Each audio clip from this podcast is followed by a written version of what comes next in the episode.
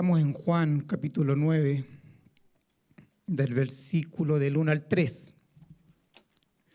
Y hemos estado construyendo semana a semana el porqué de los sufrimientos. Esto es una construcción. Hay un desarrollo detrás. Estamos construyendo ideas, construyendo fundamento para poder comprender a Dios, a sus obras y el Evangelio. ¿Sí? Así que volvamos a leer el versículo 1 del capítulo 9 del Evangelio según San Juan. Dice, al pasar Jesús nuestro Señor pasando, vio a un hombre ciego de nacimiento.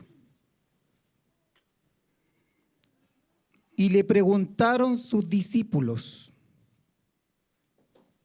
diciendo, Rabí, ¿quién pecó? ¿Este o sus padres para que haya nacido ciego? Esa es la pregunta de los discípulos. Respondió Jesús y dice esto, no es que pecó este ni sus padres, sino para que las obras de Dios se manifiesten en él hoy día nos corresponde ver la parte B del versículo 3. Ya hemos visto el versículo 1, el versículo 2, el versículo 3a, ¿cierto? Si usted quiere estar más en contexto, puede ver los videos en YouTube. Hoy día nos corresponde ver la parte B, la parte final del versículo 3.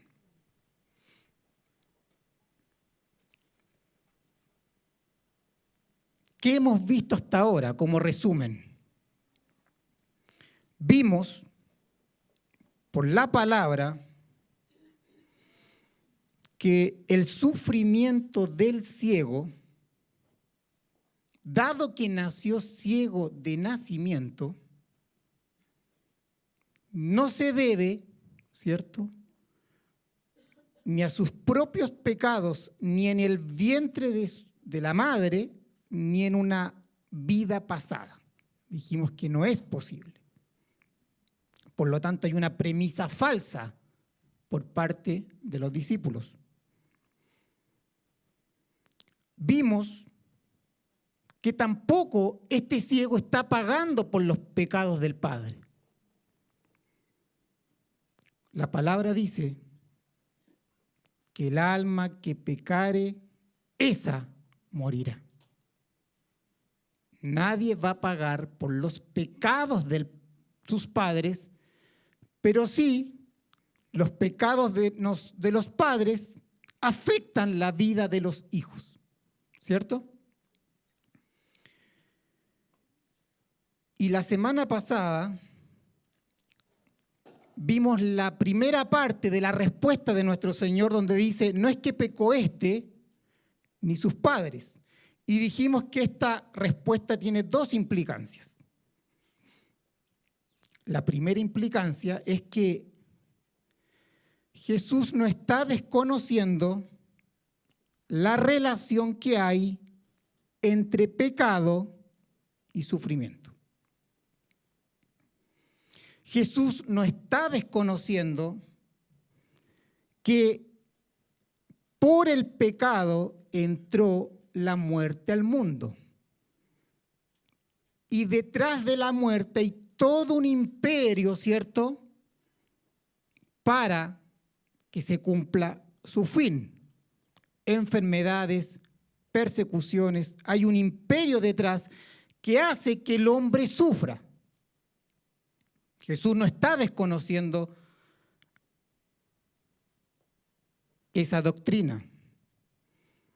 Jesús tampoco está desconociendo la depravación total del hombre, que toda la raza humana pecó en Adán.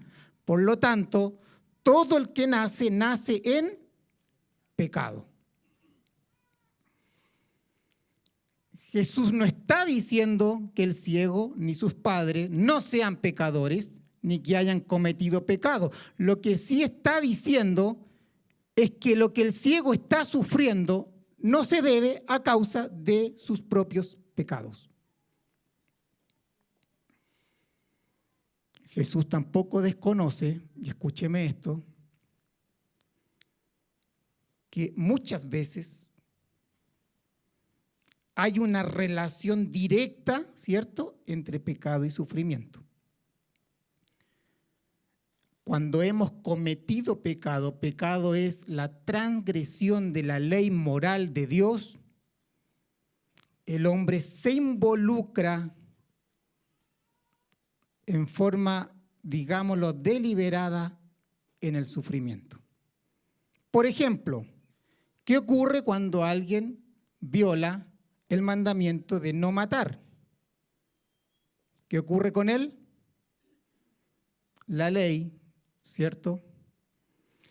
Va sobre él, lo priva de libertad y el hombre comienza a sufrir junto con él su entorno familiar. Por lo tanto, hay actos propios del hombre que los llevan a sufrir en forma inmediata. ¿Ya? Y creo que todos fuimos niños, sabemos que hubieron actos que hicimos que nos llevaron a sufrir. ¿Sí? Yo sufría porque mi madre me castigaba porque no me dejaba ir a jugar baby fútbol. Y usted dirá, ¿y por eso sufrías? Sí, por eso sufría. ¿Ah? Lloraba toda la tarde ¿Ah? porque no podía jugar baby fútbol. También desarrollamos esta pregunta la semana pasada y dijimos, ¿por qué este hombre, por qué el hombre no fue objeto de la ira de Dios inmediatamente cuando, cuando pecó? ¿Por qué la infinita ira divina no cayó inmediatamente en la raza humana porque somos pecadores y estamos inclinados por naturaleza a pecar. ¿Por qué no estamos sufriendo hoy todos en el infierno eterno? ¿Por qué el hombre aún disfruta de la creación de Dios, de las bendiciones de Dios. Y dijimos que solo es por un acto de su bondad misericordiosa. Dios es bueno. Dios es toda bondad. Su bondad misericordiosa retiene el juicio de Dios temporalmente y de alguna manera Él quiere que todos se arrepientan de sus pecados. ¿Cierto? Yo no quiero la muerte del impío, dice el Señor.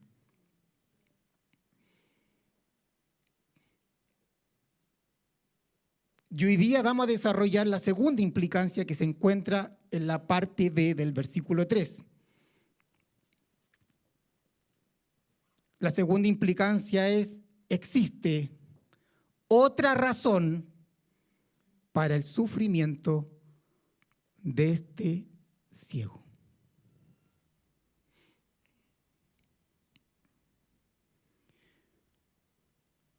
Dice, y aquí ya entramos en tema, hasta este punto, un resumen de lo que hemos hablado. Y vamos a leer nuevamente la parte B del versículo 3. Dice, en la versión Reina Valera del 60, dice,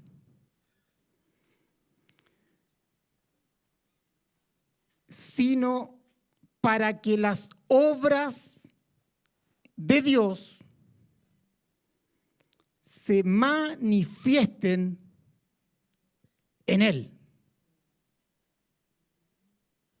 La versión NBI dice, sino que esto sucedió, está hablando de la ceguera congénita del ciego, está diciendo, esto sucedió para que la obra de Dios se hiciera evidente en su vida.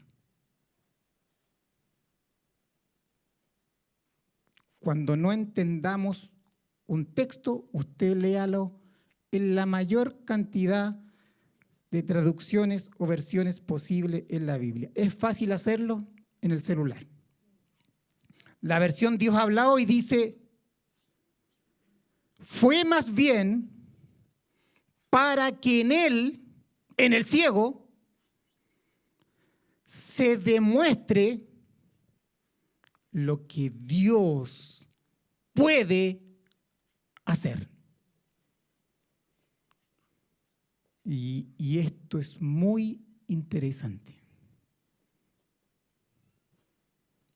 Porque hay ocasiones que nuestra vida no comprende, no entiende por qué estamos sufriendo. No hay una causa directa entre pecado y sufrimiento, aun cuando todos pecamos. Pecador irredento o pecador redento. Ahora, si leemos bien la respuesta de nuestro Señor, Él no está contestando en forma directa la pregunta. No la está contestando. Él no está contestando el por qué. No está contestando la causa, el origen que llevó al hombre a pecar.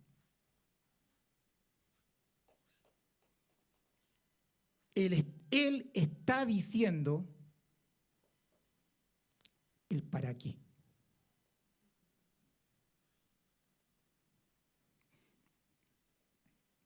Dice claramente para que las obras de Dios se manifiesten en Él. No dice el por qué, no dice la causa, dice el para qué. Está diciendo la meta, está diciendo el propósito, está diciendo el resultado.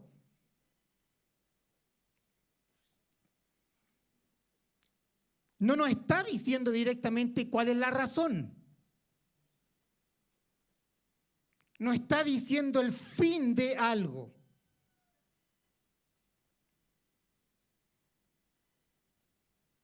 No nos está diciendo la otra razón del falso dilema de los discípulos. Y la verdad es que podemos pensar que a Jesús no le interesa decirles directamente cuál es la causa que llevó a este ciego nacer ciego desde el nacimiento. Y esto es muy interesante.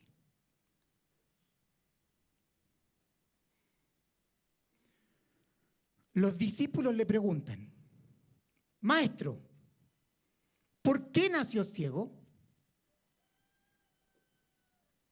Y Jesús no responde y le dice el propósito de la ceguera. no la razón de la ceguera.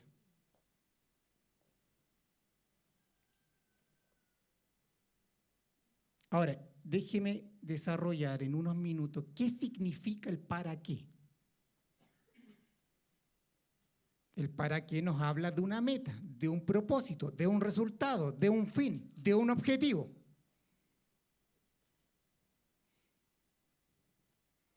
Y si hay un resultado, si hay un objetivo, si hay una meta, entonces no hay destino. No hay azar.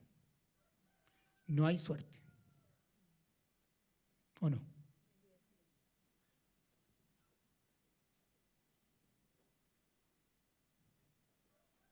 No existen.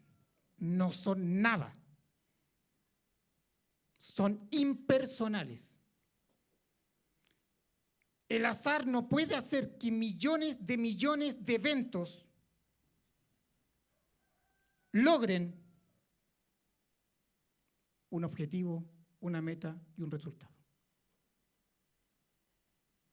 ¿Está de acuerdo conmigo? Por lo menos la probabilidad tiende a cero, a los que nos gustan los números.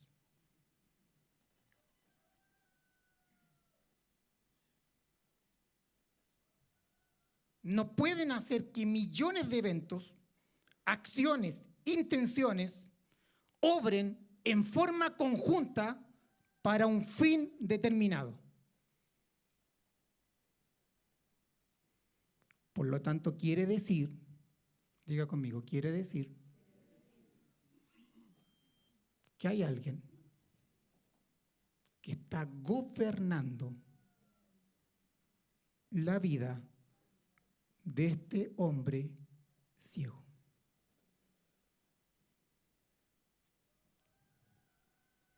Quiere decir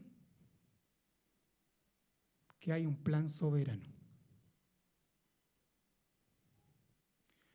Y esto es el corazón del cristiano, del cristianismo. Esto es el corazón del cristiano y de la historia, que hay un plan soberano.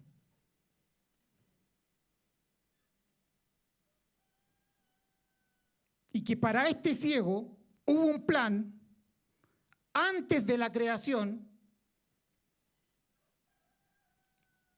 un camino trazado para él y que se comenzó a ejecutar desde el día uno, segundo uno de su nacimiento. Para los que son enfermeros del área de la salud, me imagino que ocurrieron muchas cosas a nivel, ayúdenme, físico, celular, orgánico, para que la vista del ciego no fuera como disfrutamos usted y yo, solo por su bondad.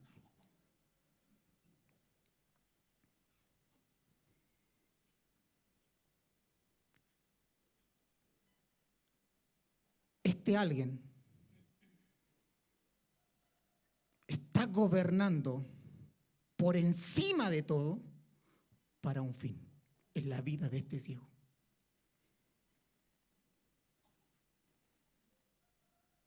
Y lo llevó a este ciego de nacimiento, lo llevó, ya era un hombre adulto, lo llevó hasta el punto que tenía que encontrarse con la luz del mundo. Santo es el Señor.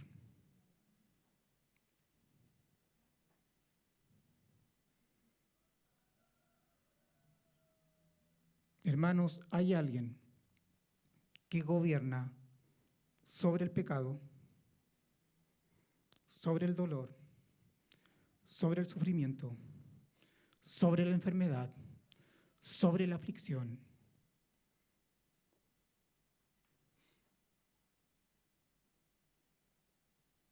Estamos diciendo que todos los males están al servicio de alguien que es soberano. Y este alguien que es soberano tiene un fin. en la historia. Ese alguien es el Dios de la Biblia. No sé si es tu Dios, pero sí sé que es el Dios de la Biblia. Porque el Dios de la Biblia se tiene que revelar a cada uno de nosotros para que deje de ser un Dios en minúscula y sea el Dios que es revelado en su palabra como el Dios supremo y el Dios soberano, que gobierna y sustenta, dirige todas las cosas.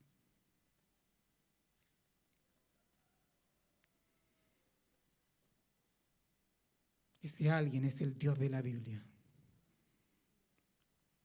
Ese alguien es el Dios de nuestra salvación.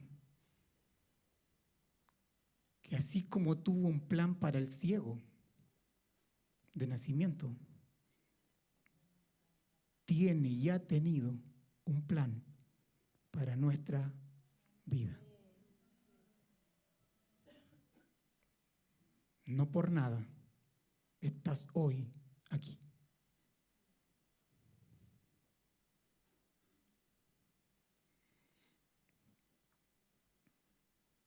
Ese alguien es Dios, el Dios soberano, el Dios de la Biblia. ¿Y cómo lo logra? ¿Cómo hace lo que Él ha determinado en la eternidad? Ya lo dijimos a través de su santísima providencia. A través de los actos, obras, hechos de la providencia que va realizando en la historia la agenda divina.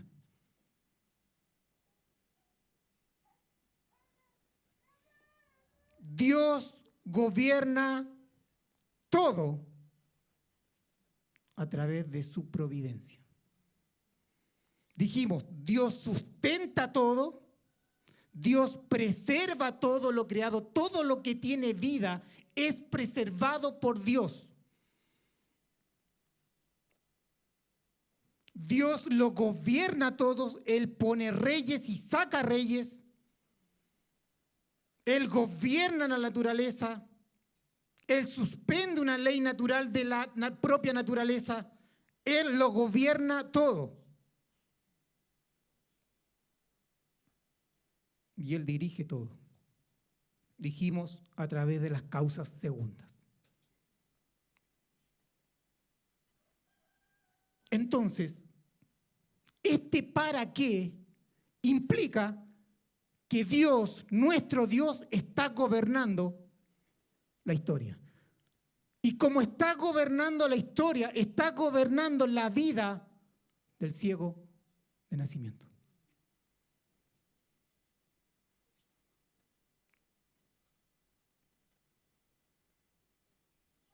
Dios dispuso que este hombre naciera ciego. Pero en el fondo está el pecado, que lleva al hombre a sufrir. Pero Dios gobierna por sobre el pecado, por sobre el sufrimiento. Tanto es así que algunos y a la mayoría dijimos la semana pasada que Dios les permite nacer con sus ojos naturales. Les permite nacer con vista.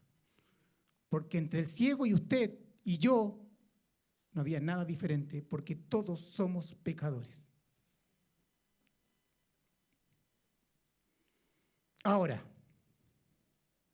este para qué nos dice la meta. Y en este para qué tenemos implícitamente el gobierno soberano de Dios en la vida del ciego. ¿Vamos bien? Ahora, si el ciego insistiera y preguntara, ¿por qué yo?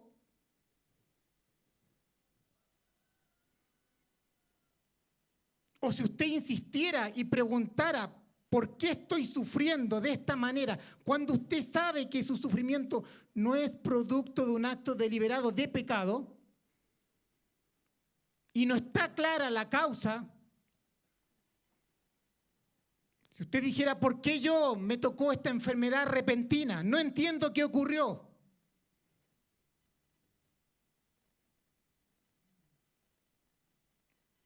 La única respuesta sería,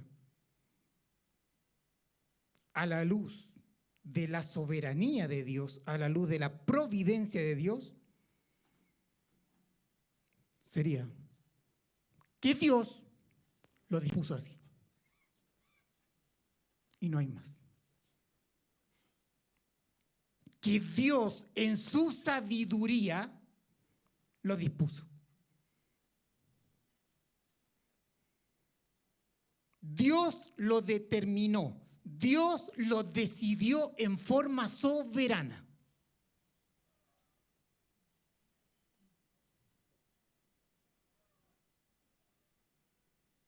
¿No fueron por los pecados propios del ciego? ¿No fueron por los pecados del Padre?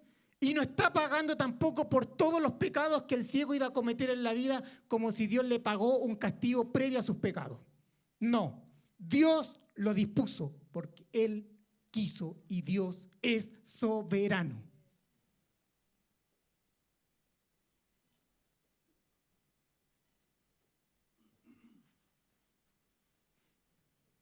Si el ciego quiere una razón del porqué del sufrimiento, la razón es Dios.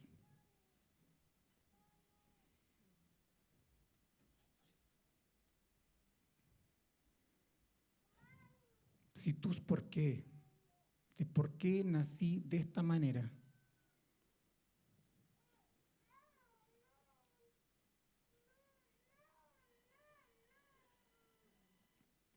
De por qué nací de esta manera. ¿Por qué estoy sufriendo lo que estoy sufriendo? ¿Por qué mis hijos nacieron con este problema? ¿O por qué mis hijos nacieron con esta inclinación? ¿O por qué mis hijos están viviendo lo que están viviendo? No por actos deliberados de pecado. La única respuesta es Dios.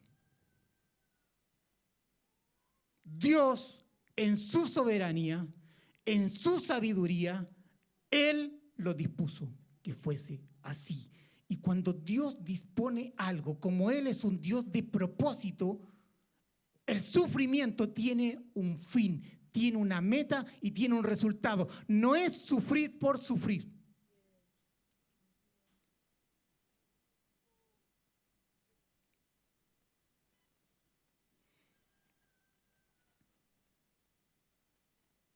Y esto debe ser de consuelo para muchos preguntan, ¿por qué, Señor? Y la respuesta es una persona y es, yo soy Dios. Yo lo dispuse. Si usted no encuentra razones por el sufrimiento, descansa en Dios.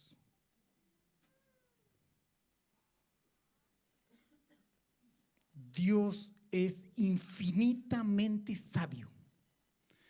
Dios es infinitamente bondadoso y bueno. Dios sabe lo que hace. El Dios de la Escritura sabe lo que hace. Dejemos que Dios sea Dios. Porque Él sabe lo que hace. Dios tiene cuidado de nosotros. Dios sostiene y consuela a sus hijos.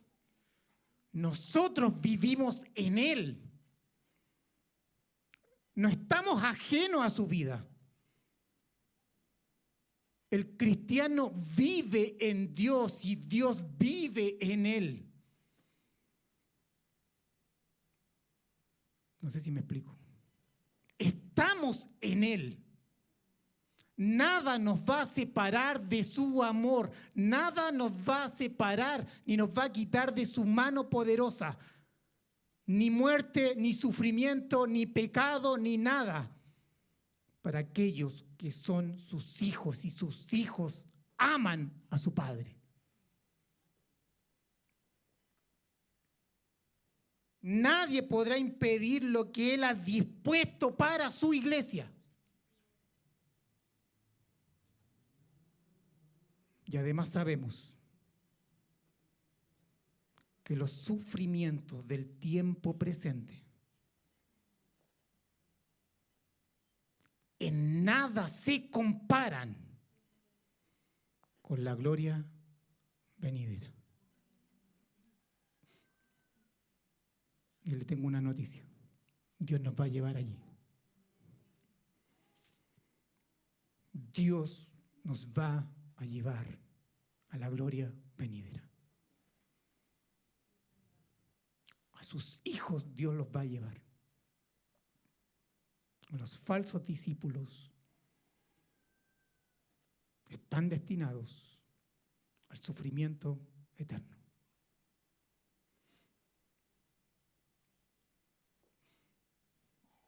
Si el ciego quiere preguntar por qué, la respuesta es Dios. Dios los dispuso.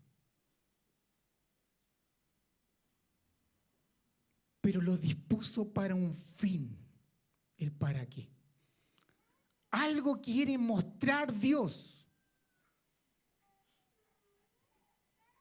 Los discípulos preguntan, ¿por qué? Jesús contesta, el para qué. Y ese para qué tiene implícito el propósito soberano de Dios, el gobierno de Dios. Entonces Jesús dice, Dios sabe lo que hace y lo hace para un fin. ¿Cuál es ese fin? Para que las obras, escúcheme esto, para que las obras de Dios se manifiesten en Él. Dios algo quiere hacer, Dios algo quiere mostrar a través de este ciego de nacimiento. ¿Qué significa las obras de Dios? Se manifiesten en Él.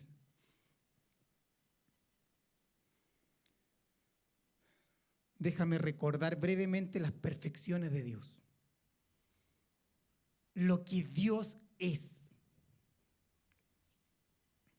Primero, Dios, y lo acabamos de cantar, Dios es un Dios santo.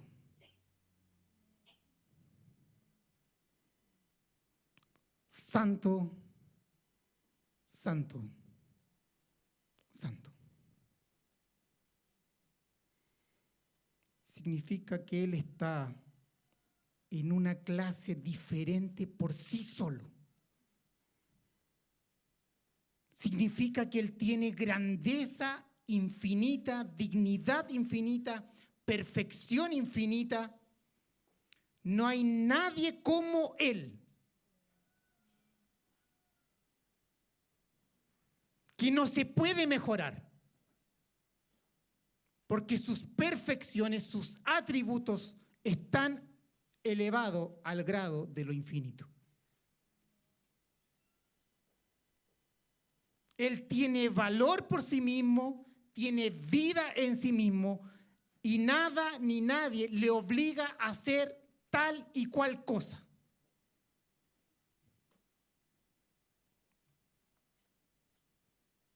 Esta santidad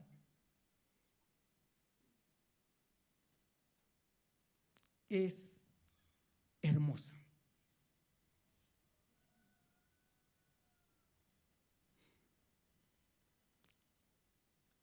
Su santidad es la hermosura de lo que Él es. Y lo que Él es, sus perfecciones morales, esto lo hablamos el miércoles, sus perfecciones morales, lo que Él es, cuando usted dice, esa persona es buena, esa persona es bonita, ¿sí? Esa persona es hermosa, no por lo físico, sino porque tiene algunas cualidades que lo hacen ser bueno o hermoso. Bueno, Dios, su santidad es hermosa. Y su santidad es su justicia, su verdad y su bondad.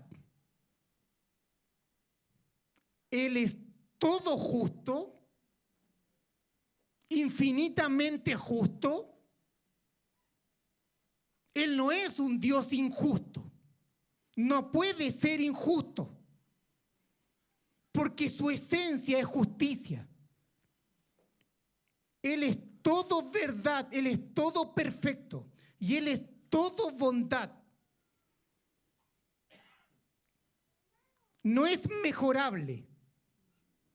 No tiene pensamientos de mal sobre su creación, porque es contrario a su carácter. Estas perfecciones morales lo hacen ser el ser más hermoso de todo el universo.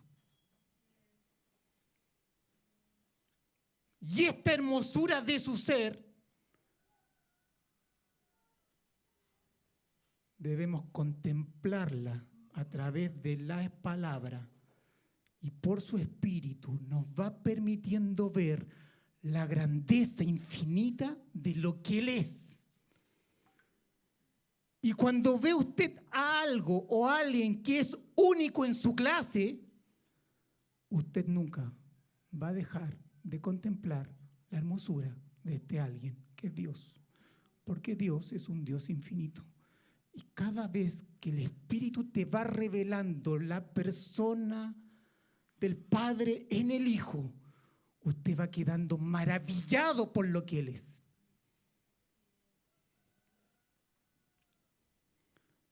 ¿Estás amando a Dios?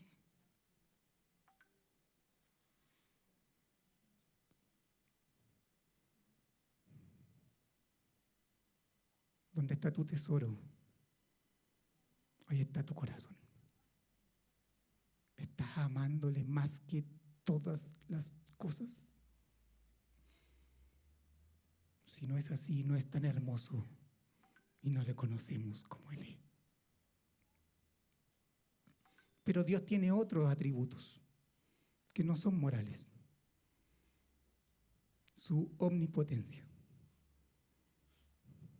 ¿Sí? Usted puede conocer a alguien que es bueno de corazón, justo, verdad y bondadoso, pero si él no tiene el poder, no puede ser Dios. ¿Cierto? Pero además tiene su omnisciencia. Todo lo conoce, todo lo ve. Las intenciones más profundas de nuestro corazón. Todas las cosas le son presentes a Él. Y además Él está en todo lugar. Y además Él lo sabe todo y es sabio. Y todos estos atributos no morales están al servicio de su moralidad. Y todo en su conjunto lo hace ser el ser más codiciable en el universo.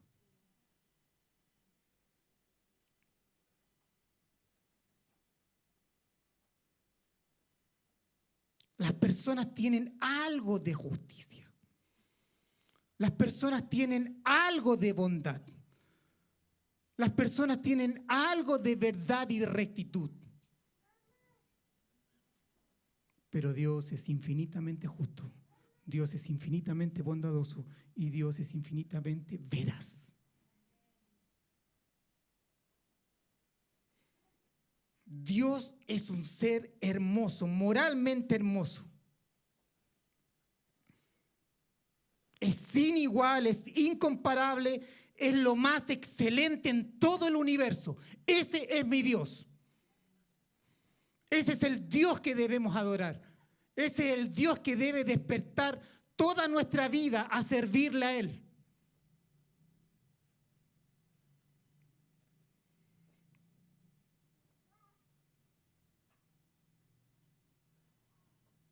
Ahora, cuando este ser inigualable actúa, obra, manifiesta su gloria.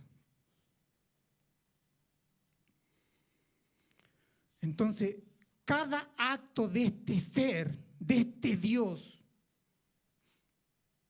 cada obra, cada trabajo, son encarnaciones donde está mostrando su persona. Usted ve la creación, ¿qué es lo que ve? Su poder, su divinidad, su sabiduría. Que Él formó todo desde la nada. Todo cuanto Él hace es majestuoso porque Él es santo, santo.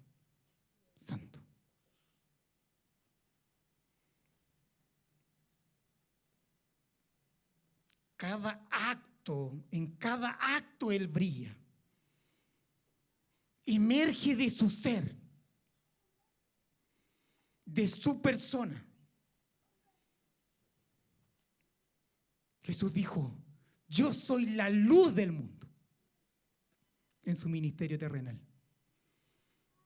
Un mundo en tinieblas y el Dios, el Cristo preencarnado, se encarnó, tomó forma humana y él dijo, yo soy la luz del mundo.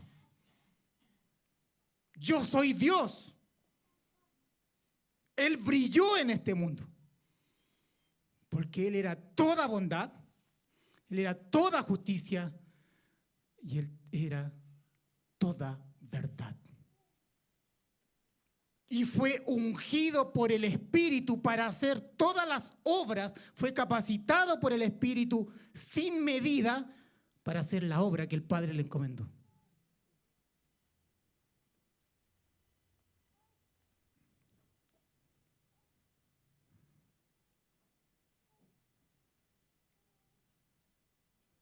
Diga conmigo, Dios se ha manifestado.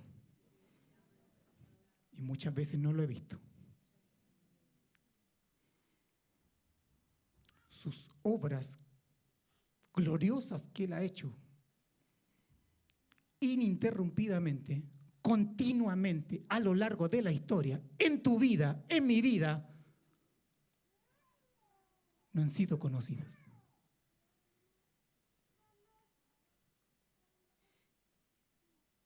Dios ha obrado en muchas maneras para darse a conocer.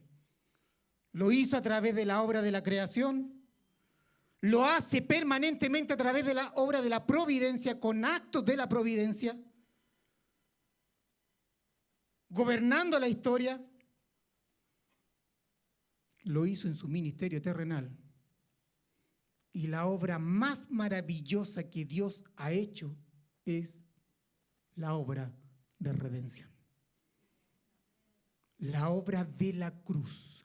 La obra de la cruz es su obra magna, en donde todo lo que Él es, justicia, bondad, veracidad, brilla en forma inigualable en la muerte de Dios mismo hecho hombre. La obra de la creación no es ni un ápice de lo que es la obra de la cruz. Porque Dios mostró toda su bondad, toda su misericordia, todo su amor, toda su justicia en la cruz por su iglesia.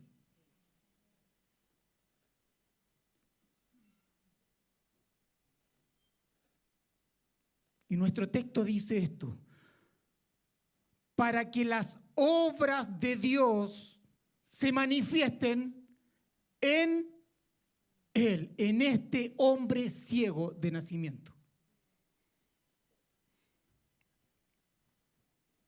Quiere decir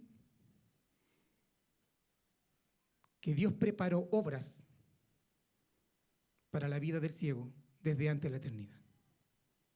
¿Cierto? Que lo llevó hasta el punto de su encuentro con Él mismo, en Cristo.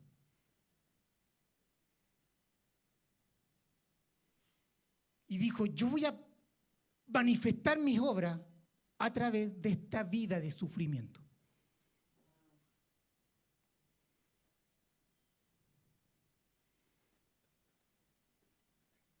Diga conmigo, hay obras preparadas para mi vida que se van a manifestar a través del sufrimiento.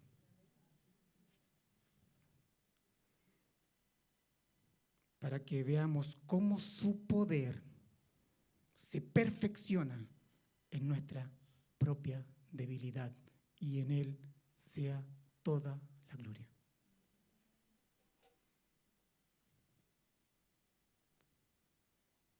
Pareciera que el método favorito de Dios es el sufrimiento. Pero no por causa de Él, fue por causa de lo que hizo nuestro padre Adán. Y Dios gobierna por sobre ello.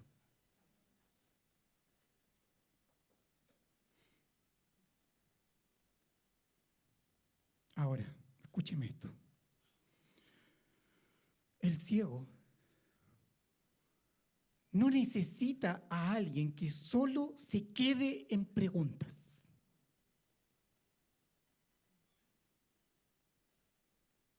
Preguntas tales como, ¿por qué naciste ciego?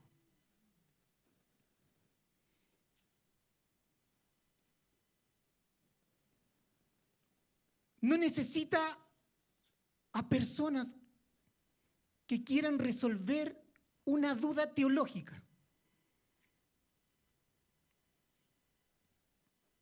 Un rompecabezas teológico para satisfacer una curiosidad ociosa. Tampoco necesita a alguien que lo menosprecie, lo rechace o lo vea como un enemigo.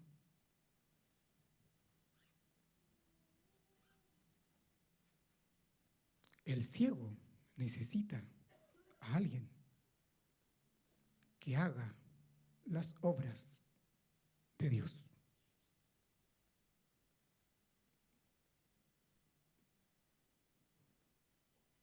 El ciego no necesita gente pasiva, hinchado de conocimiento. El ciego necesita a alguien que sea como Dios, lleno de bondad, lleno de amor, lleno de misericordia, caminando justicia, viviendo en verdad.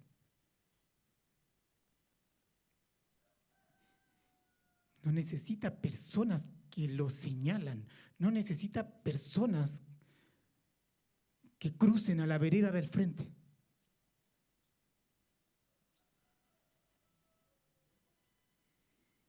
Necesita hombres que socorran que hagan menos pesada la miseria humana.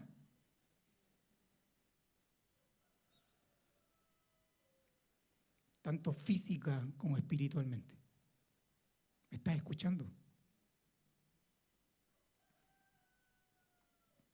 Y hermanos, no podemos dar lo que no tenemos. No podemos dar desde el conocimiento intelectual. solo podemos dar cuando este conocimiento intelectual que ustedes están recibiendo ahora se transforme en un conocimiento de vida, en un conocimiento experimental, donde por su vida fluya la naturaleza de Dios, la bondad de Dios.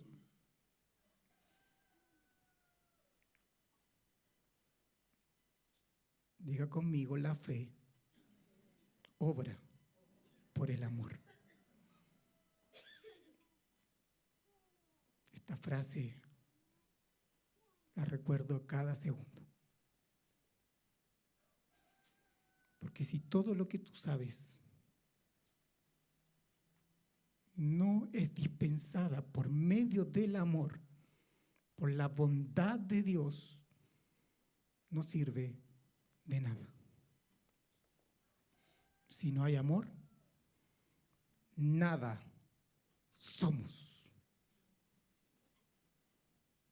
El amor bondadoso de Dios es una perfección divina dado a los hijos en el nuevo nacimiento.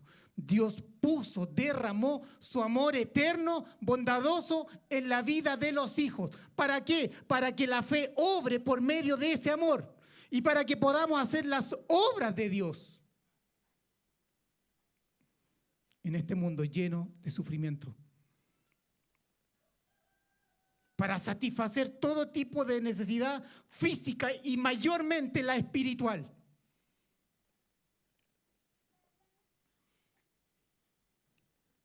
¿Está escuchando?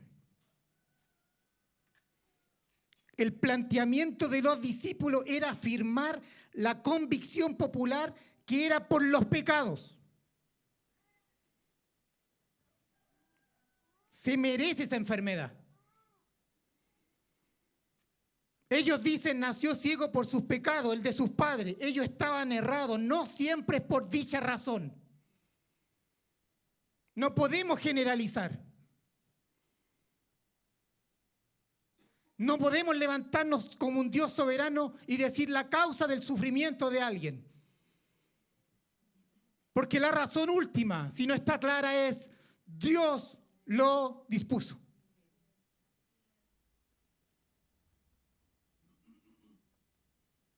Para entender esto, usted tiene que escuchar la predicación de la semana pasada.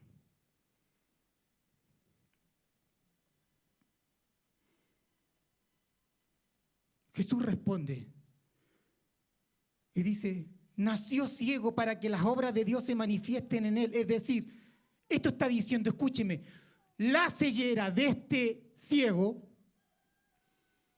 es una oportunidad que tienen los hijos para trabajar.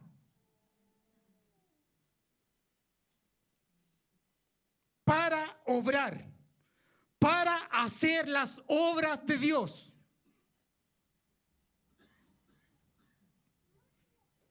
Los discípulos dicen esto, maestro, rabí, ¿cómo sucedió? Jesús les dice, ¿qué podemos hacer por él? Ellos están mirando hacia atrás y Jesús lo hace que vean la oportunidad y miren hacia la meta, miren el propósito, miren el resultado. ¿Y cuál es el resultado? La gloria de Dios.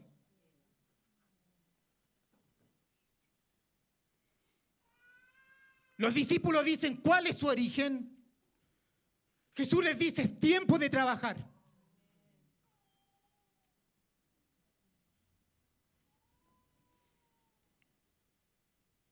Dile a su hermano, es tiempo de trabajar. No es tiempo de cuestionar.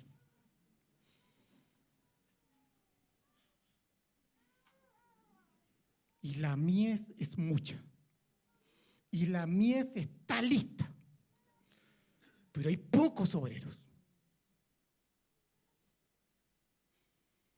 Y Jesús dice, rogad al Señor de la mies que envíe, que envíe, que envíe, que envíe obreros para trabajar.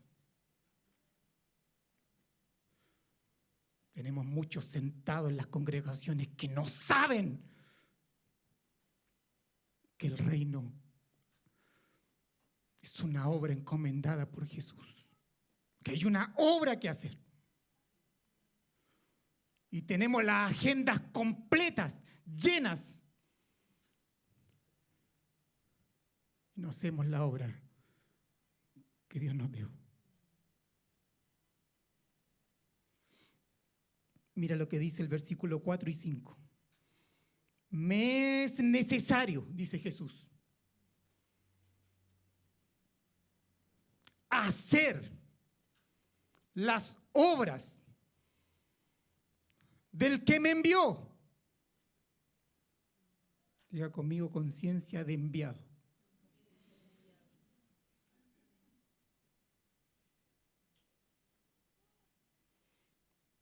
Entre tanto que el día dura, la noche viene. Déjele lo de nuevo. Me es necesario hacer las obras del que me envió, entre tanto que el día dura, la noche viene cuando nadie puede trabajar. Y aquí lo aclara, entre tanto que estoy en el mundo, es decir, en el día, luz soy del mundo.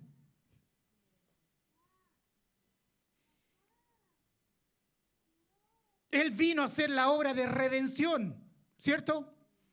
Por ti y por mí, por su iglesia, por aquellos que el Padre escogió en amor en la eternidad. Él vino y cumplió la ley, vivió una vida justa.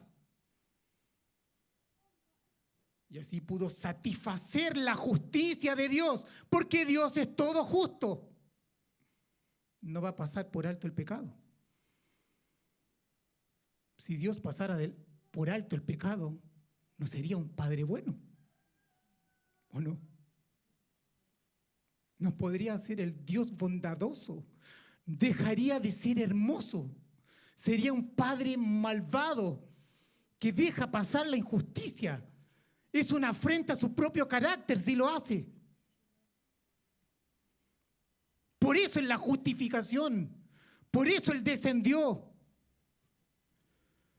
Para pagar la justicia que ni tú ni yo podíamos pagar. Su justicia decía juicio y su bondad decía gracia y misericordia. Y aún así, Él no está dividido. A Él le plació hacerlo. No es como nosotros que a veces una parte de nosotros está feliz, la otra parte está triste. A Dios le plació tener misericordia y amor. Y cuando todo esto acabe, a Dios le va a placer ejecutar ira sobre aquellos que no están en la vida de su Hijo.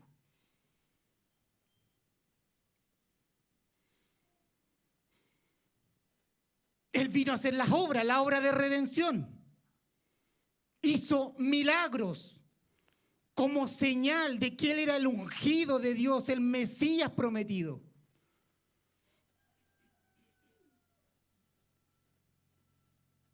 Y entre estos milagros estaba esta obra particular en la vida de un ciego.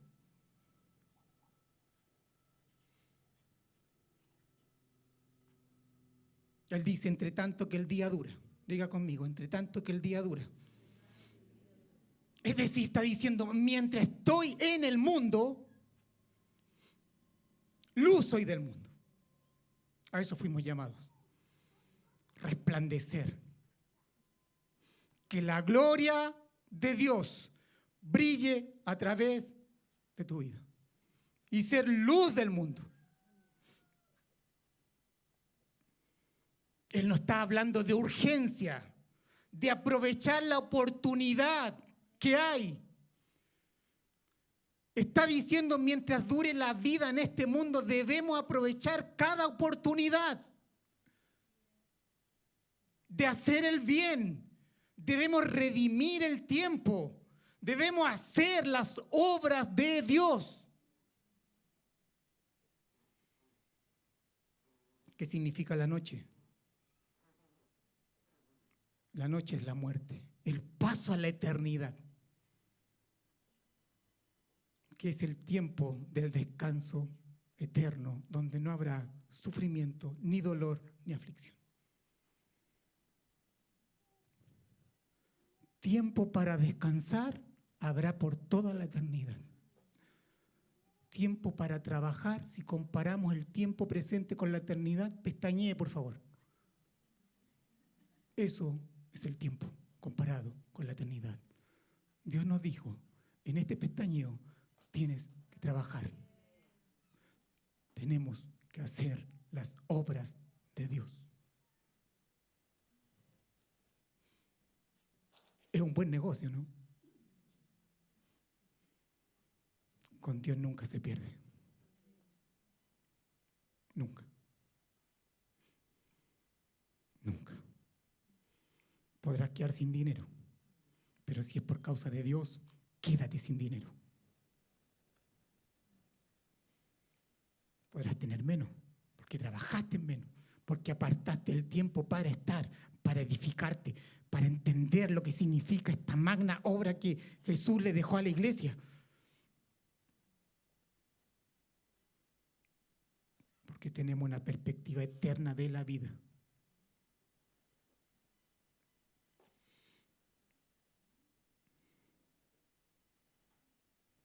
Lo que está diciendo que el día, del día depende la eternidad. En este pestañeo.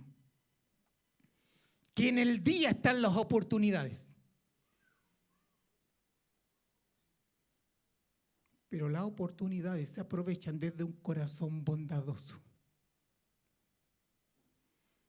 que es uno de los atributos morales de la santidad de Dios que le fue impartida a la iglesia, a usted a través del nuevo nacimiento. Y es la obra del Espíritu que está haciendo en nuestra vida para parecernos más a Cristo y ser llenos de bondad, llenos de amor, llenos de misericordia, como lo fue la vida de nuestro Señor en su ministerio terrenal. Las obras se hacen desde un corazón compasivo, que ven cada oportunidad de hacer el bien. Es una agenda divina que absorbe toda, la, toda tu vida. Menos tiempo para ti, más tiempo para el reino. ¿Cómo entendemos que tengamos que trabajar ocho horas o nueve horas? Tu trabajo es la excusa que tiene Dios para ponerte en ese lugar para hacer las obras de Dios. No puedes separar el trabajo porque Dios nos manda a trabajar. Algunos dicen, necesito no trabajar para hacer la obra de Dios. No, Dios te dio dones, Él te permitió estudiar, te dio habilidades, te dio inteligencia. Tú vas a conectar con lo que Dios, lo que Dios te puso de fábrica, con habilidades, con talento. Y en el lugar que estés, Dios dice, aprovecha las oportunidades para trabajar, para que mis obras sean manifiestas en ellos.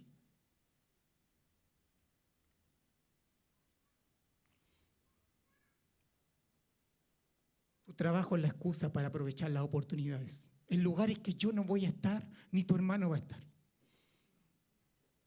En el área de la salud, en el área de la minería, en la agricultura, en una tienda, en un negocio. Oportunidades. Oportunidades para hacer las obras de Dios.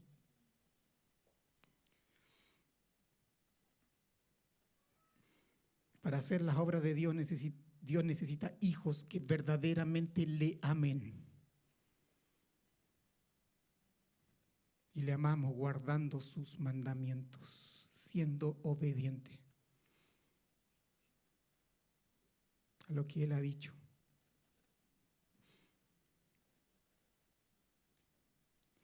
Vuelvo a decir, no podemos dar lo que no somos.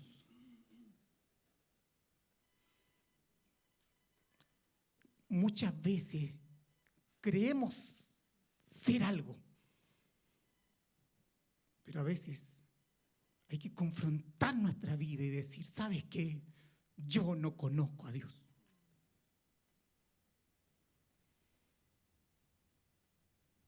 Necesito conocer a Dios. Necesito nacer de Dios porque hoy día lo que yo veo es solo religiosidad.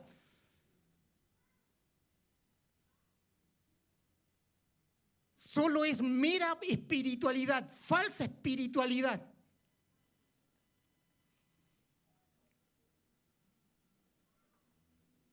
Por mucho que nuestra cabeza esté hinchada de conocimiento intelectual, si la fe no obra por el amor, nada somos.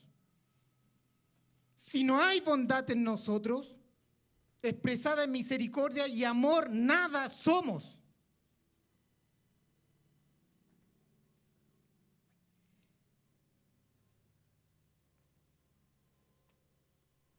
Los ciegos espirituales todos los que sufren enfermedades necesitan la bondad y el poder que está en la iglesia. ¿Sabe cuándo nos vamos a multiplicar? Cuando entendamos esto. Algunos ya lo entendieron.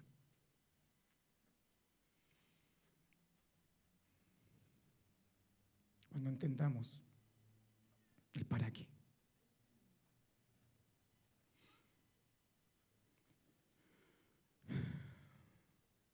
Jesús hizo todas las obras que el Padre preparó para él. Y estas obras Él las dispensó a través de una vida de sufrimiento. Jesús fue el siervo sufriente del Padre. Él vino a la tierra a sufrir, llegando incluso a la cruz. La vocación de Él era sufrir, pero en este sufrimiento como Él y el Padre eran uno, vino y suplió la miseria, las necesidades de la raza humana.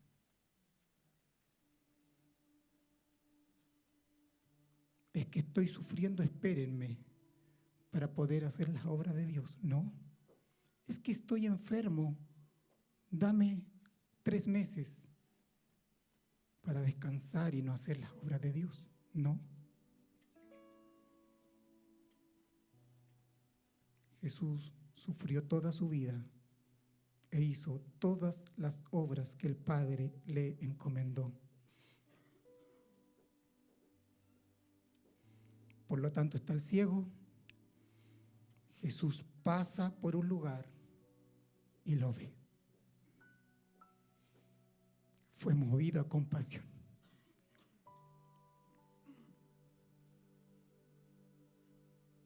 Lo ve puso sus ojos. Jesús dijo, si me ha visto a mí, ha visto al Padre. Él era Dios, lleno de bondad, lleno de misericordia, lleno de gracia. Miró al ciego y dijo, hay una obra que tengo que hacer. No puedo pasar rápido de este lugar. Tengo que detenerme, tengo que parar. Y justo esa hora calza con que justo, justo, justo, si usted ha leído los evangelios, justo, justo, justo era día de reposo. Pobres fariseos, religiosos. Jesús les dijo a uno, misericordia quiero y no sacrificios. No quiero externalidades. No quiero mero formalismo. No quiero mero asistencia. Misericordia quiero. Justo tocó que era sábado. Preparado desde antes de la fundación del mundo. ¿Qué significaba que fuese sábado? Problemas con los fariseos, problemas con la sociedad religiosa.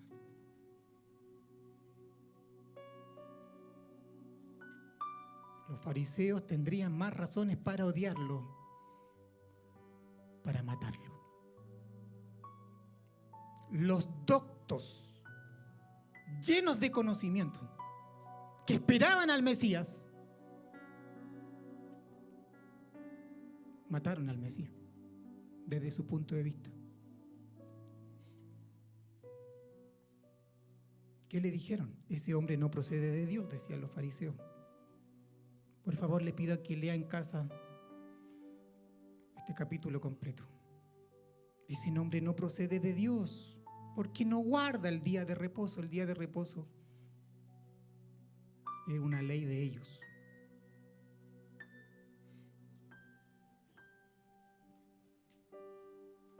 Una ley trastocada.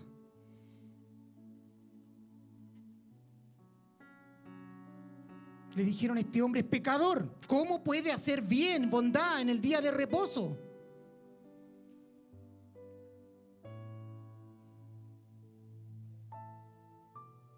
Lo miraban en menos, en forma despectiva. En el versículo 29 dice, nosotros sabemos que Dios ha hablado, ha hablado a Moisés, pero respecto a ese, a ese,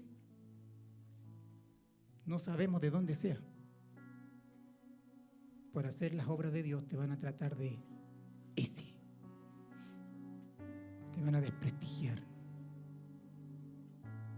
Porque las obras de Dios a veces no son muy bien vistas en este mundo. Te van a perseguir solo porque persiguieron a Cristo. Aunque obres bien. Esa es la paradoja. Si la iglesia hace tantas obras buenas, ¿por qué la persiguen? Porque la iglesia es el cuerpo de Cristo. Y así como lo persiguieron a Él, nos van a perseguir. Te van a tratar mal por hacer las obras de Dios, por hablar la verdad, por decir lo que tienes que decir, por pararte frente a la injusticia. Te pueden desvincular del trabajo, puedes perder un trabajo tiene un costo. A veces hacer la obra de Dios no es popular.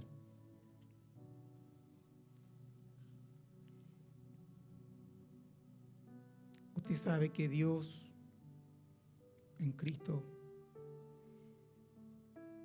le dice, hace tierra, hace un lodo, se lo pone en sus ojos y lo envía así lo es una fuente.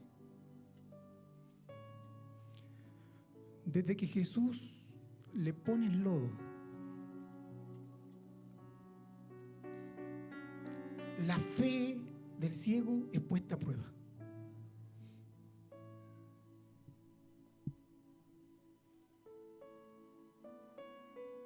Y él tiene que correr a la fuente, tiene que caminar a la fuente.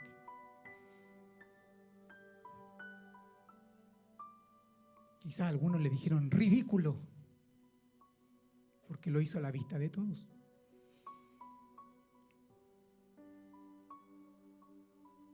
Llegó a la fuente. El ciego no sabía que este Jesús era el Hijo del Hombre, era el Hijo de Dios. No lo sabía. Para, él era un hombre, un profeta. va a la fuente de Siloé, que significa enviado. Es decir, Jesús lo envía a él mismo.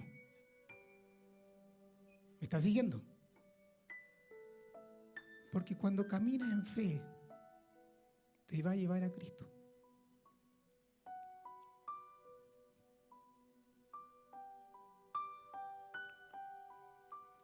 Santo es el Señor.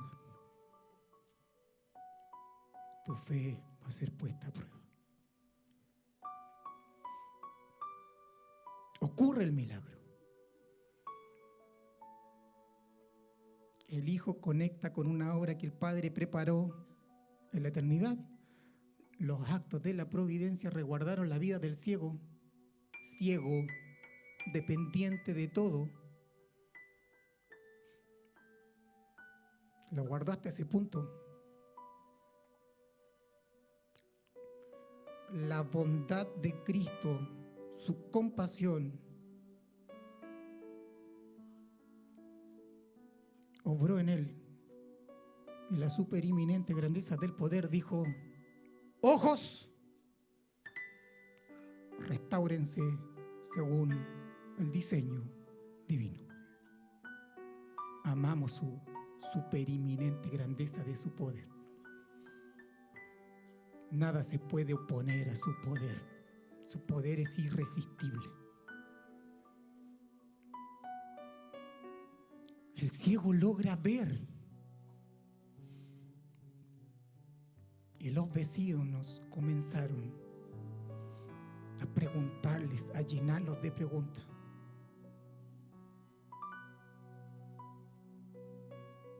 Dudaron, incluso dudaron algunos de que él era el que había estado por mucho tiempo ciego.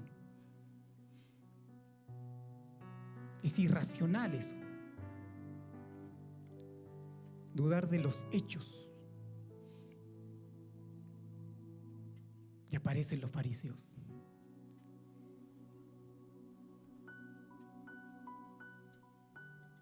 Llegaron los fariseos. Y tuvo un debate casi teológico con el ciego y el ciego gana el gallito del debate teológico. Léalo.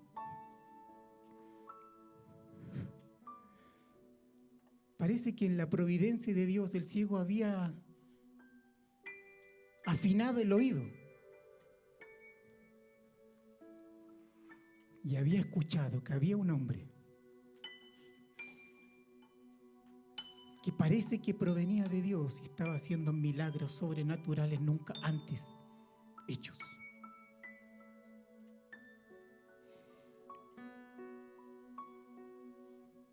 Tuvo el debate,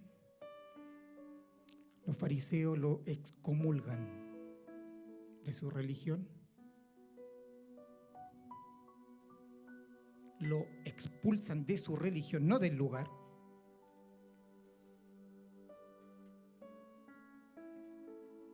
Jesús le pone el lodo, lo manda a Siloé, lo envía a él mismo, comienza la prueba de su fe, ¿cierto?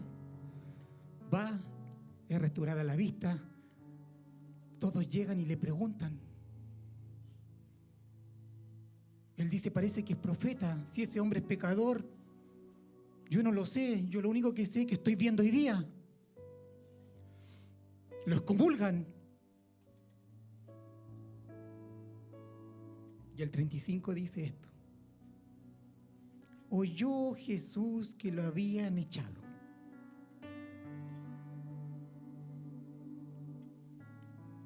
Cuando Dios pone los ojos en alguien, nunca lo va a soltar.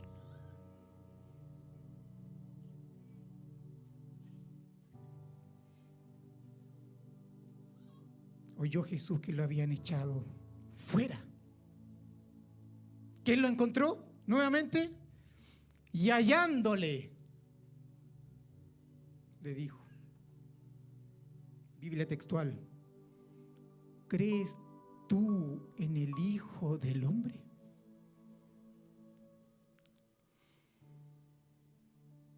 ¿Crees tú en el Hijo de Dios?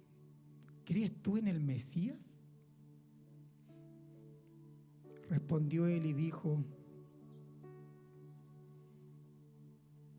¿Y quién es? Señor con minúscula, por respeto, para que crea en Él. Yo creo que el ciego en ese punto recién estaba contemplando a Jesús, el profeta, ¿sí? Y seguramente por el timbre de la voz lo reconoció que era Jesús.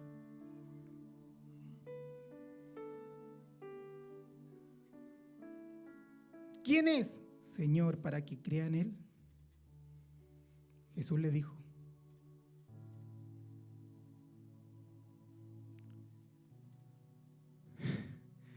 lo has visto. Toda tu vida, tus ojos estaban en oscuridad. Toda tu vida tu vista estuvo sumergida en tinieblas hasta que la luz del mundo te encontró. Y no solo te da vista natural, para que tengas el privilegio de contemplar al Mesías, sino que además te voy a dar vista espiritual.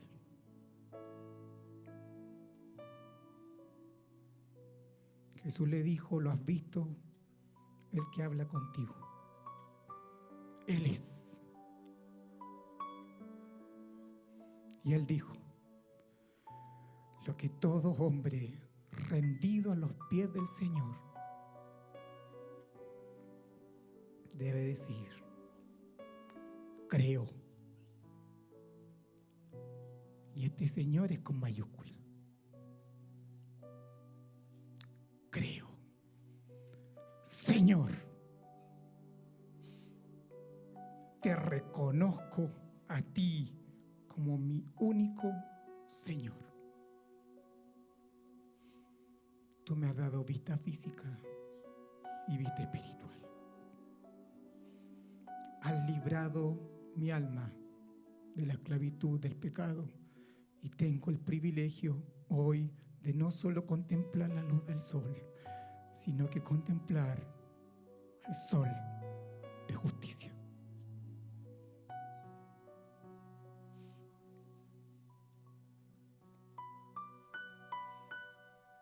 dijo, creo Señor y lo adoro. La respuesta del hombre frente al amor misericordioso en gracia, su bondad en la vida de los hombres. Jesús se reveló no solo como el médico de su enfermedad física, sino como el médico del alma. De la muerte a la vida, de la desesperanza a la esperanza, de las tinieblas a la luz. Todo el que sufre requiere de la bondad de la iglesia. El mundo entero sufre. Tienen la semilla para todo sufrimiento, el pecado. Debemos ir por sus necesidades físicas y espirituales.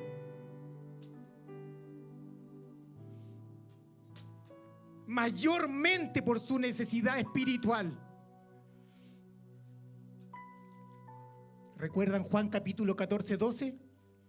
De cierto, de cierto os digo, un pilar del consuelo, el que cree en mí, las obras que yo hago, también él las hará.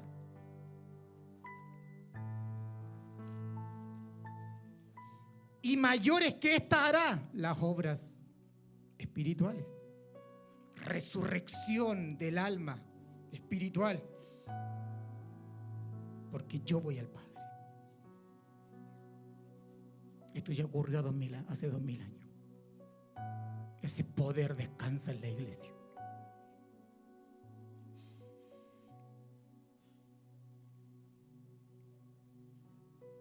Previo a su ascensión, ascensión, el Señor dijo, Mateo 28, 19, 20, por tanto, id y haced discípulos a todas las naciones, bautizándoles en el nombre del Padre y del Hijo y del Espíritu Santo enseñándoles que guarden todas las cosas que os he mandado. Y aquí yo estoy con vosotros todos los días hasta el fin del mundo. Esta es la encomienda para las obras mayores.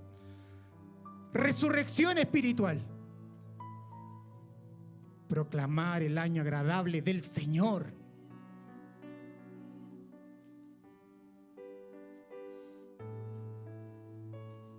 Pero también hay otra labor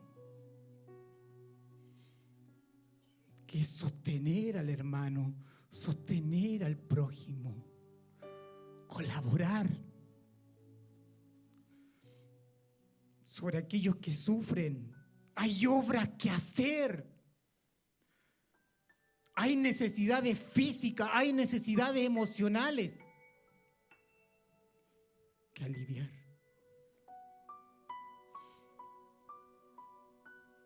Gálatas 6.9 dice, dígale a su hermano, no nos cansemos.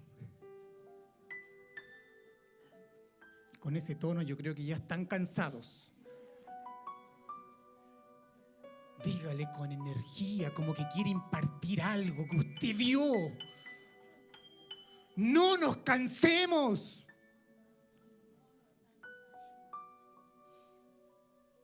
Puede hacer bien porque a su tiempo cegaremos. Si no desmayamos. Santo es el Señor.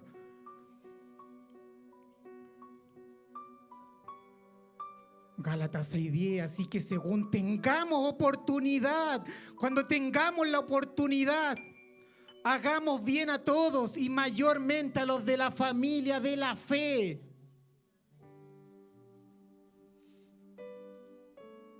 Santiago 1:27 dice, la, la religión pura y sin mancha delante de Dios el Padre es esta, visitar a los huérfanos y a las viudas en sus tribulaciones y guardarse sin mancha del mundo.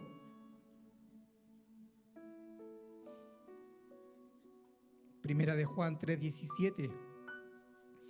Pero el que tiene bienes de este mundo y ve a su hermano tener necesidad y cierra contra él su corazón, ¿cómo mora el amor de Dios en él?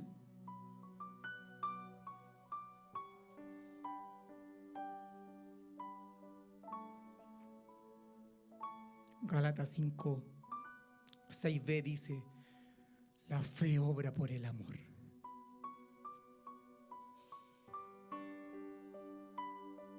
¿Otro más?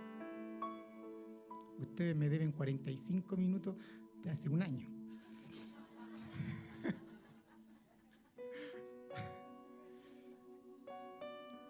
Mateo 25, del 34 al 46. los dejo quedarse 45 minutos más en la casa. Bueno. Hasta las 12 me tuvieron algunos.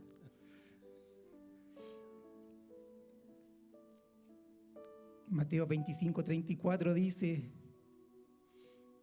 entonces el rey dirá, esto en el juicio, entonces el rey dirá a los de su derecha, venid, benditos de mi Padre bendito de Dios. Heredad, el reino preparado para vosotros desde la fundación del mundo. Propósito, soberano. Dios gobierna todo según su propósito. 35. Porque tuve hambre y me diste de comer. Tuve sed y me diste de beber. Fui forastero y me recogiste. Estuve desnudo y me cubriste. Enfermo y me visitasteis. En la cárcel y vinisteis a mí hay obra que hacer. Muchas obras que hacer. El mundo está lleno de oportunidades para hacer el bien. Entonces los justos le responderán diciendo, Señor, cuando te vimos hambriento y te sustentamos, o sediento, y te dimos de beber. Y cuando te vimos forastero y te recogimos desnudo y te cubrimos. O cuando te vimos enfermo en la cárcel y vinimos a ti. Y respondiendo el rey les dirá, de cierto os digo, que en cuanto lo hiciste a uno de estos mis hermanos más pequeños, a mí me lo hiciste. Porque son las obras de Él.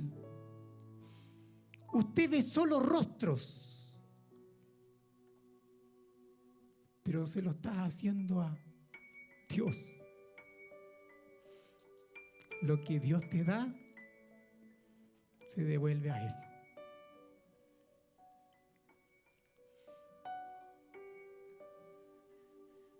Entonces dirá también a los de la izquierda, yo quiero estar en el grupo de la derecha. Iba a tirar un chiste político, pero...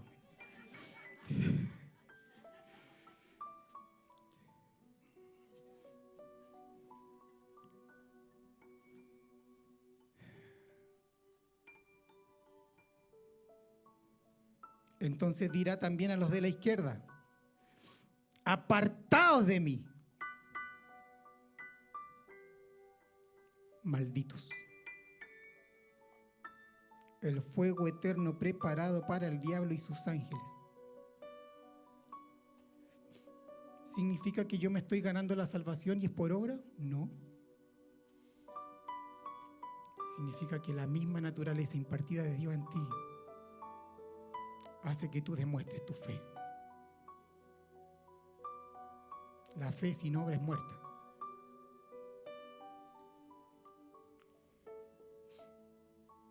Lo dice Santiago. Apartados de mí, maldito, al fuego eterno preparado para el diablo y sus ángeles, porque tuve hambre y no me diste de comer, Tuve sed y no me diste de beber, fui forastero y no me recogiste, estuve desnudo y no me cubriste, enfermo y en la cárcel y no me visitasteis. Entonces también ellos le responderán diciendo, Señor, cuando te vimos hambriento, sediento, forastero, desnudo, enfermo en la cárcel y no te servimos.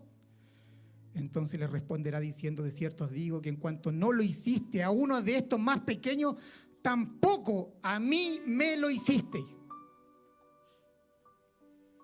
E irán estos al castigo eterno. Y los justos, levánteme la mano ahí. Si tiene duda, no la levante. Y los justos a la vida eterna.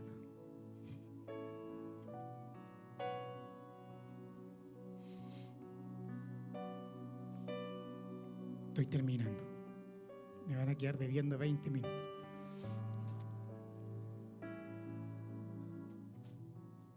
quiero cerrar hoy día con el por qué. Porque yo les dije el por qué, el para qué y el proceso. Próximas semanas vamos a empezar a ver cómo es que en el proceso Dios te lleva al para qué. ¿Cuál es la forma? ¿Qué es lo que Dios hace para lograr su meta?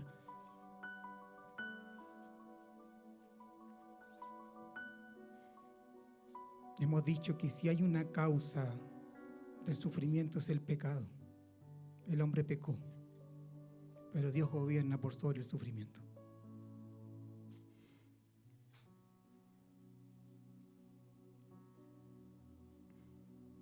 Hemos visto que muchas veces la relación entre pecado y sufrimiento es directa. Pecamos, sufrimos porque hemos cometido pecado. Y está muy claro.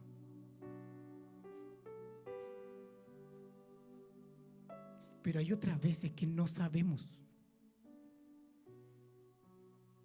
Mi suegro no sabe qué pasó. De un día para otro su piel empezó a ceder. Los médicos no saben qué pasa. No saben cómo abordarlo.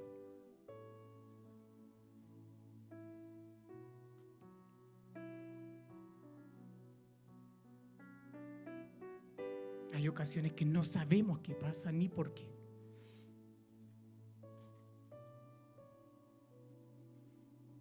Si preguntas el por qué, la razón, Dios gobierna. Dios lo ha dispuesto en su sabia providencia.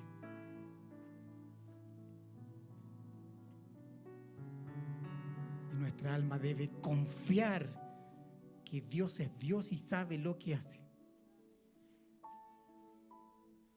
Que Él lo dispuso. Y que él, él, no nos va a soltar y nos va a sostener en medio del sufrimiento.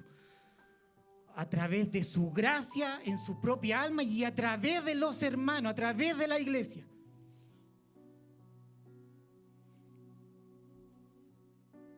Ahora, cuando usted ve a un hijo de Dios sufrir,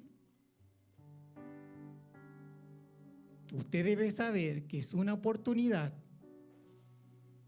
para que Dios siga manifestando las obras en él.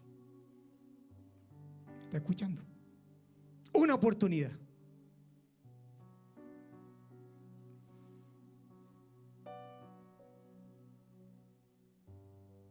Para que Dios se glorifique a través del sufrimiento. Pero cuando usted sufre, usted debe saber que hay obras que Él preparó para consolar, para sostener, para aliviar su vida.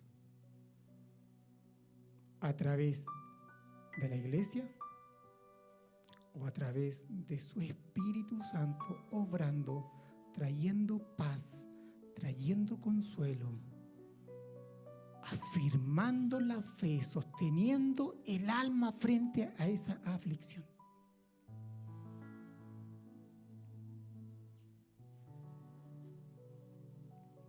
¿Para qué?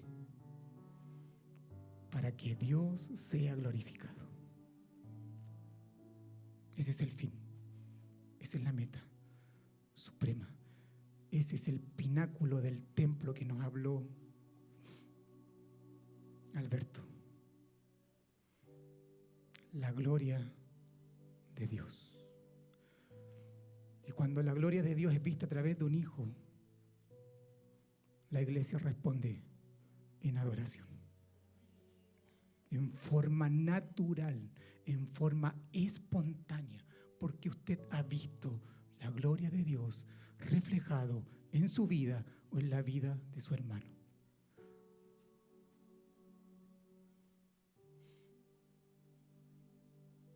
Dígale a su hermano, hay obras que hacer. Y la meta de cada uno de ustedes y mía es decir, he acabado la obra que me diste. Consumado es.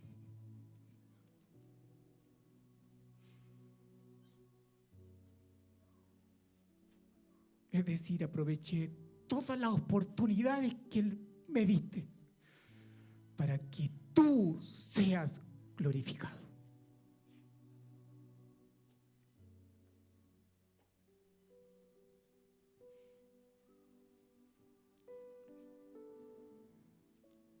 La vida en el reino es una oportunidad para trabajar. No es esto solamente. No es venir los miércoles, los domingos. No, no, no. Aquí nos entrenamos para hacer las obras de Dios. Nada más. ¿Es necesario estar? Sí porque Dios se da a conocer a través de su palabra.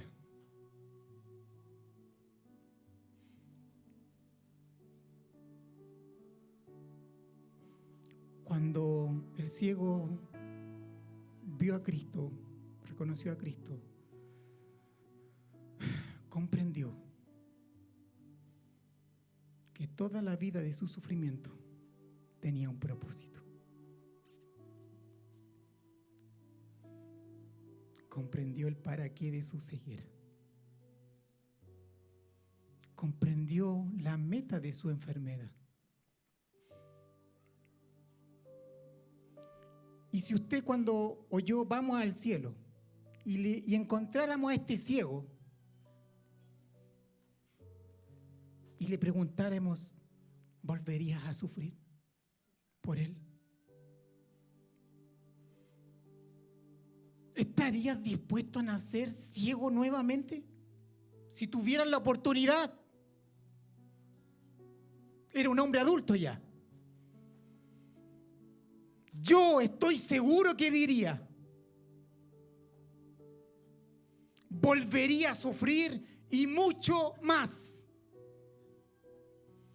para ser el medio por el cual Dios se manifiesta. Dios se glorifica.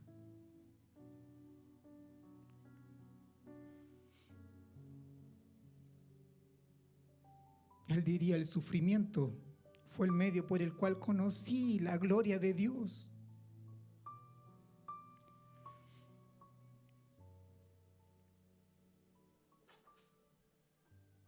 Es tanto así la vida de este ciego que después de dos mil años seguimos hablando de su vida y cómo su vida fue instrumento para la gloria de Dios. Cómo su vida sirvió para darle gloria a Dios. Y además consolar nuestro corazón. Para decir que no siempre nuestros sufrimientos se deben por el pecado, sino que hay un Dios que gobierna. Nos vemos consolados por la vida de este ciego, por lo que Dios hizo.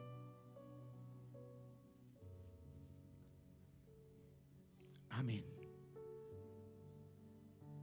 Nos ponemos de pie.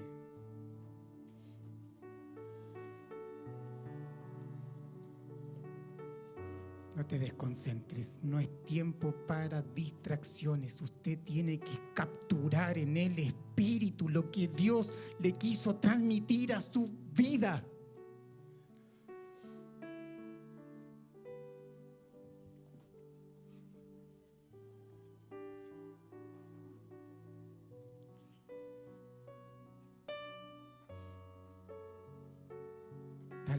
Al Señor.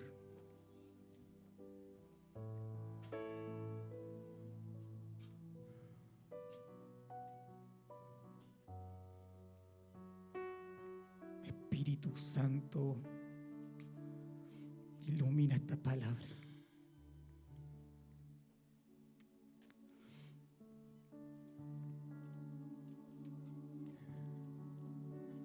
Enciende nuestro corazón hacer tus obras.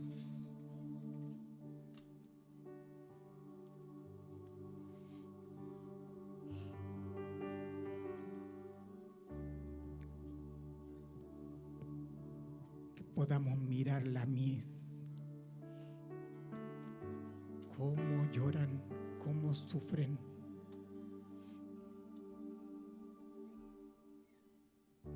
Y ver cada oportunidad acercar a Dios a las personas. Con un gesto, con una palabra, con una misericordia